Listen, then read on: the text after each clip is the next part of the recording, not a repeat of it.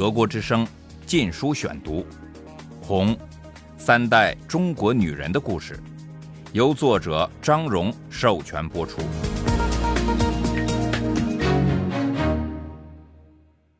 第十二章：巧妇能为无米炊。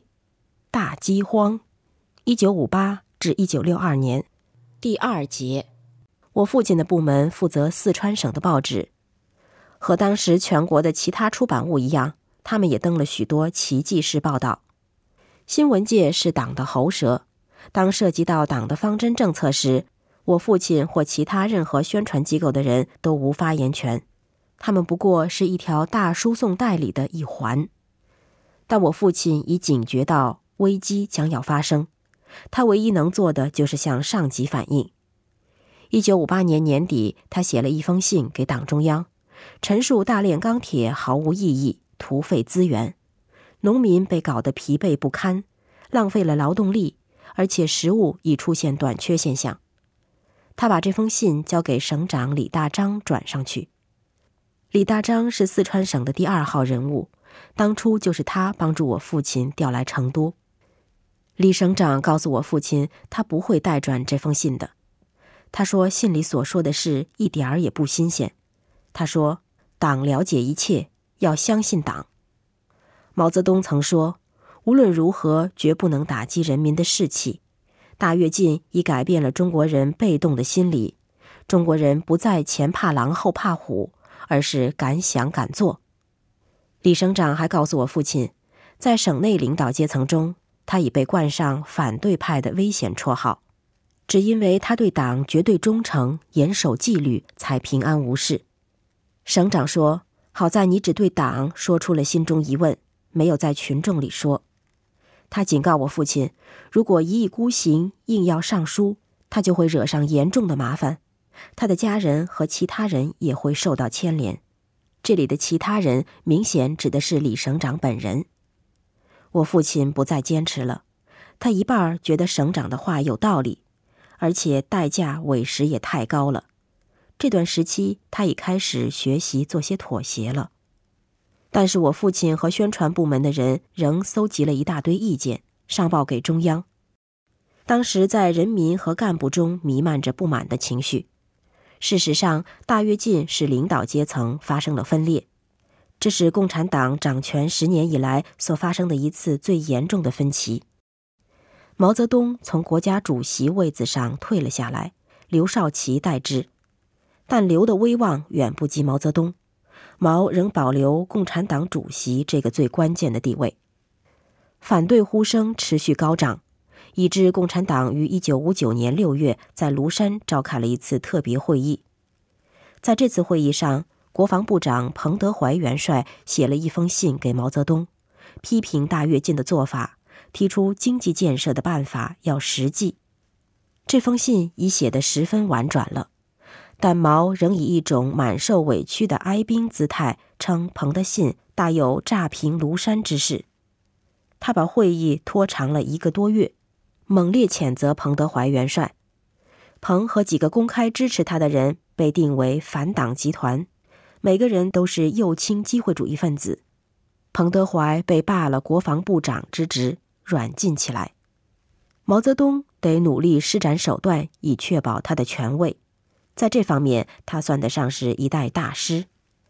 他最喜欢读的书是描写古代宫廷如何保持权力的《资治通鉴》，毛泽东还推荐给其他领导人读。实际上，毛泽东统治的就是封建朝廷，他对朝臣和百姓有无限的魔力。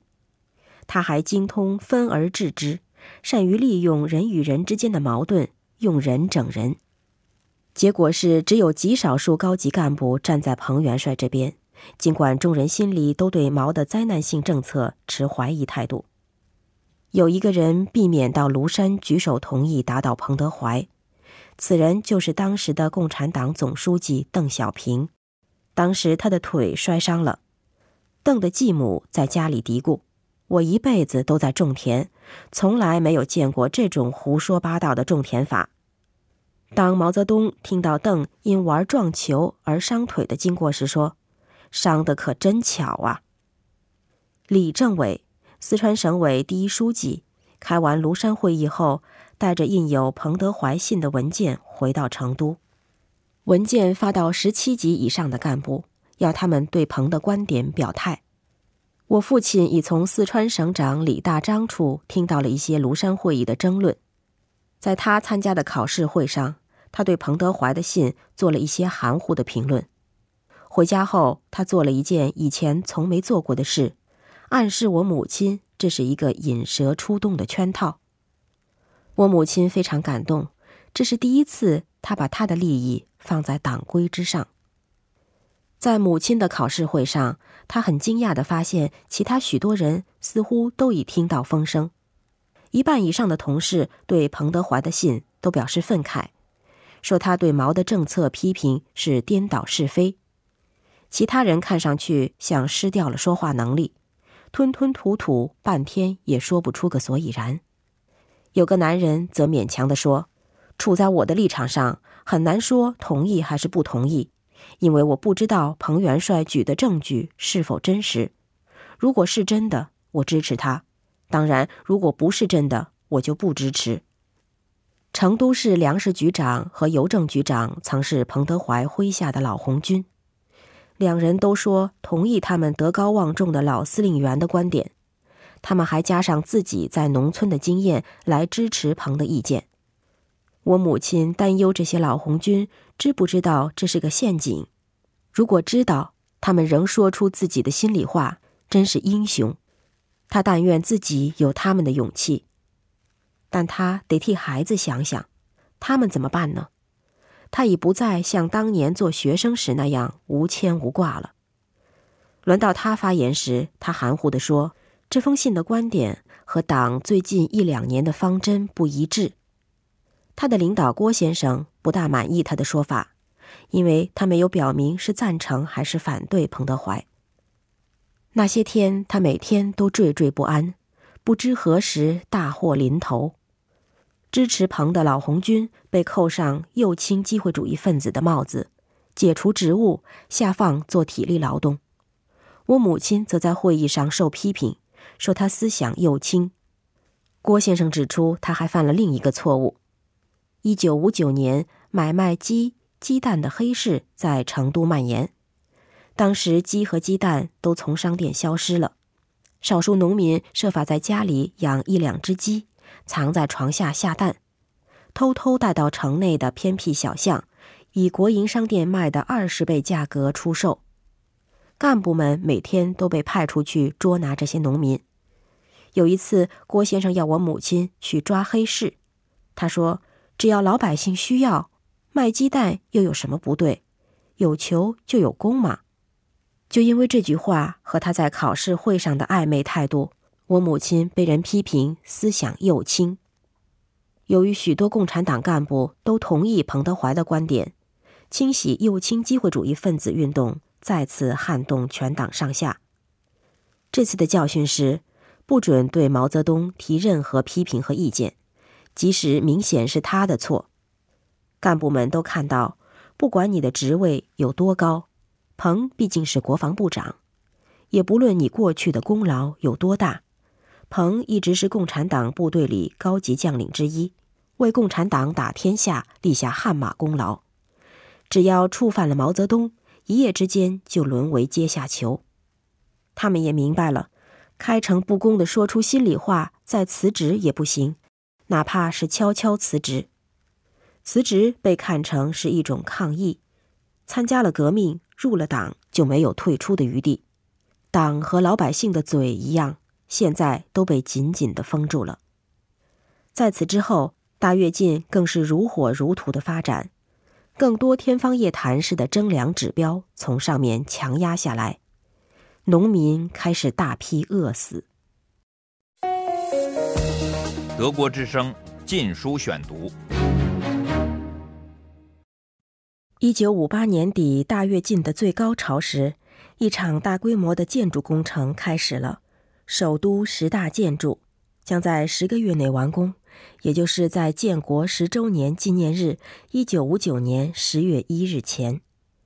十大建筑之一是人民大会堂，天安门西侧的一幢苏维埃式立柱大厦。它的大理石正面长达四分之一里，悬挂着水晶吊灯的主宴会厅可容纳几千人。这里是召开重要会议和领导人接见外宾的地方。所有的厅堂都很堂皇，以中国各省名字命名。我父亲负责装饰四川厅的工作。完成后，他邀请和四川有关的中央领导来检查。四川人邓小平来了。贺龙元帅也来了。贺龙是著名的罗宾汉式人物，创建红军的开国元勋之一，也是邓小平亲密的朋友。我父亲因事暂时离开了一下，留下这两人和另一位官员邓的兄弟闲谈。等他回来时，正好听到贺龙元帅对着邓的兄弟说：“令兄才是正统。”他们看见我父亲进来，就停止谈话。事后，我父亲一直紧张万分。他知道自己是无意中听到了高层统治阶级内部不满的心声，看来他是凶多吉少了。幸而什么事也没发生。大约过了十年后，他告诉我这件事时，他说：“这么多年来，他一直生活在恐惧中。这种造反的话，就算只是听听，也会犯了杀头之罪。”他无意听到的话，不过是对毛泽东的一点不满而已。这种不满情绪在许多高级领导中都有，包括新的国家主席刘少奇。一九五九年秋天，刘来成都视察红光人民公社。一年前，毛对这个公社的灌了水的水稻产量数字大加赞扬。为了迎接刘少奇的到来，当地干部把他们认为可能泄露机密的人。都锁在一间庙里，但是刘少奇也有他的情报。他走到庙前时，刻意停下来，要到里面看一看。干部们急忙提出各种借口劝阻，甚至说庙要倒塌了。但刘坚持要看。最后，那把生了锈的大锁哐当一声开了，一大群衣衫褴褛的农民蹒蹒跚跚走到阳光下。极为尴尬的公社干部试图对刘主席解释，这些人都是捣乱分子，把他们锁起来是因为他们可能伤害主席。农民们都默不作声。虽然公社干部都无权决定政策，他们对治下的农民却有无上的权利。他们如要惩罚某人，可以派给他做最坏的工作，给他最少的粮食，或捏造莫须有的罪名折磨他、斗争他。甚至逮捕他。刘少奇问了一些问题，农民们只是咧着嘴笑，支支吾吾的。在他们看来，冒犯国家主席要比冒犯公社干部好得多，因为几分钟后国家主席就要回北京去了，但公社干部却会和他们过一辈子。不久，另外一位中央高级领导也来到成都，朱德元帅，由毛泽东的一位秘书陪同。朱德是四川人，曾是红军的总司令。此行，他访问了成都附近几个人民公社。当他沿着锦江岸边散步时，沿岸的凉亭、竹林及垂柳环抱的茶馆，激发了他的诗兴。朱德随口吟道：“天府之国真正好。”毛泽东的秘书补充了下句：“可惜共产风刮糟了。”当时我母亲在旁跟随，她心里暗暗说：“我完全同意。”毛泽东坚持他那疯狂的经济政策，虽然他不是不明白他们造成的灾难。就这样，六零年代开始时，已在蔓延的大饥荒席卷了全国。在成都，每个成年人每月的食物配给减少到大米十七斤，食用油二两，要是有肉卖的话。也只能分到二两，这是当时所能得到的全部，其他食物几乎没有供给，连白菜也罕见。许多人患上水肿，一种由于极度缺乏营养而造成皮下积水的疾病。病人皮肤变黄，腿肿得像水桶。最流行的医治方法是吃小球藻，据说它所含的蛋白质多。小球藻以人尿为养料。所以人们不再去厕所，而是把尿撒在便盆里，往里面扔下小球藻种子。几天后就会长出像绿色鱼卵一样的东西，然后用勺子把它们舀出，冲洗干净，混着大米一起煮。大家都吃得恶心，但又不能不吃，因为它确实能减轻水肿。我父亲的食物配给也和其他人一样，但因为是高级干部，所以享有一些特权。在我们居住的省委大院里有两个食堂，一个小灶是为部长和他们的妻子儿女设的，另一个大灶为低于这个级别的其他人服务，包括我姥姥、俊英娘娘和保姆。食堂里的食物比街上要多些，因为省级政府有自己的农场，而且受管辖的县政府也常来送礼。这些珍贵的食品都分到两个食堂，小灶优先。我父母还有特别的购买券，我常和姥姥用它们到大院之外的专门商店去买食物。我母亲的购买券是蓝色的，她每月有权买五枚鸡蛋。一两黄豆和二两糖。我父亲的购买券是黄色的，因为他的级别较高，他可以买两倍与我母亲的配给。我们把两个食堂和其他门道拿回来的食物混在一起吃。大人总是让着孩子，所以我没有挨饿，但大人们都半饥半饱。我姥姥得了轻度水肿，她在家里养了小球藻。我知道大人总吃它，虽然他们不告诉我为什么要吃这种泡在尿里的东西。有一次，我好奇地尝了一点，马上觉得恶心，吐了出来，再也不碰它了。我没意识到四周正有一场大饥荒发生。一天，我走在上学的路上，一边吃着一块小馒头，一个人冲过来，一把从我手上抢走。待我回过神来。只见一个非常瘦小的黑背影，赤着脚飞快地跑进一条泥泞的小巷，消失了。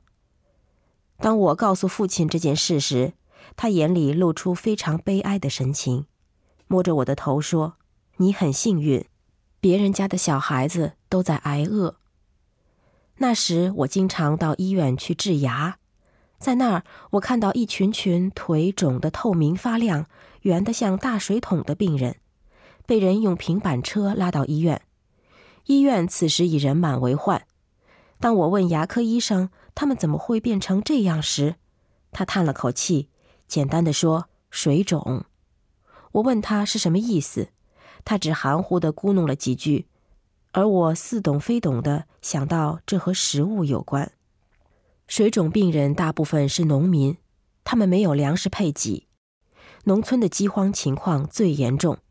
因为政府的政策是有粮先给城市，公社干部不得不强制农民交出最后的存粮。